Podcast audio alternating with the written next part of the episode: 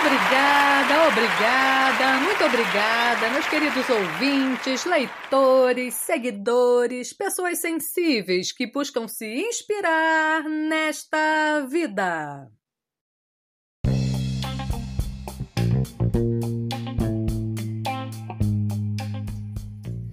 Então, gente, estamos vendo muitas transformações, muita coisa está acontecendo bem diante de nossos olhos, de forma bem escancarada mesmo.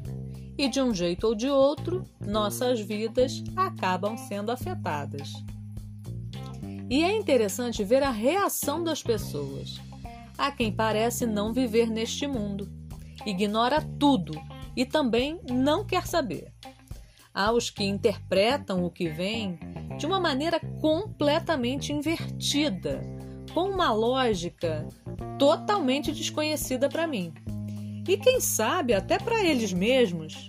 Mas talvez pensem assim porque já não saibam mais como pensar e o seu grupo pensa assim, então está tudo resolvido. Há também aqueles que percebem o que está acontecendo e uns se sentem tão sozinhos que nem tentam reagir. Outros poucos tentam alertar os demais sobre os riscos que estão bem na cara. Mas a verdade é que a maior parte de suas tentativas parecem ser inúteis. E há aqueles que são osso duro de roer e nunca desistem e não estão preocupados se vão ou não convencer as pessoas, se vão ou não fazer com que abram os olhos, se vão ou não fazê-las despertar dessa hipnose maluca.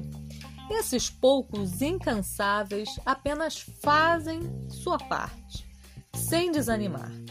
E eu confesso que procuro me inspirar nessas pessoas e manter assim o meu ânimo intacto porque no final todo mundo acabará se perguntando: e agora? Sim, porque não importa como cada um de nós irá reagir diante dos absurdos que estão acontecendo, mas certamente nossa atitude cobrará o seu preço. E fico curiosa em saber o que será que Carlos Drummond de Andrade escreveria se estivesse vivendo esses tempos? Mas acho que um de seus poemas nos cabe muito bem neste momento. Que acham? Vamos ao poema? Preparados?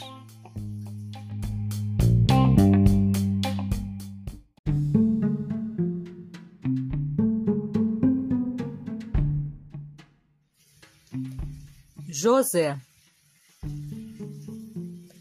e agora, José? A festa acabou, a luz apagou, o povo sumiu, a noite esfriou. E agora, José? E agora você, você que é sem nome, que zomba dos outros, que faz versos, que ama, protesta. E agora, José? Está sem mulher, está sem discurso, está sem carinho, já não pode beber, já não pode fumar, cuspir já não pode. A noite esfriou, o dia não veio, o bonde não veio, o riso não veio, não veio a utopia. E tudo acabou, e tudo fugiu, e tudo mofou e agora, José? E agora, José? Sua doce palavra, seu instante de febre, sua gula e jejum, sua biblioteca, sua lavra de ouro, seu terno de vidro, sua incoerência, seu ódio. E agora? Com a chave na mão, quer abrir a porta não existe porta. Quer morrer no mar, mas o mar secou. Quer ir para Minas. Minas não há mais. José, e agora? Se você gritasse, se você gemesse, se você tocasse a valsa vienense, se você dormisse, se você cansasse, se você morresse.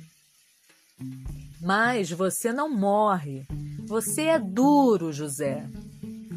Sozinho no escuro, qual bicho do mato, sem teogonia, sem parede nua para se encostar, sem cavalo preto que fuja do galope, você marcha, José. José, para onde?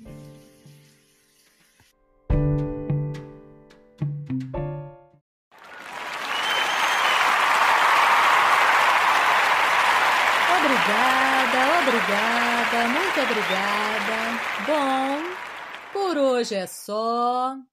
Eu espero que tenham gostado. E nos falamos em breve no próximo podcast do Lu Artístico.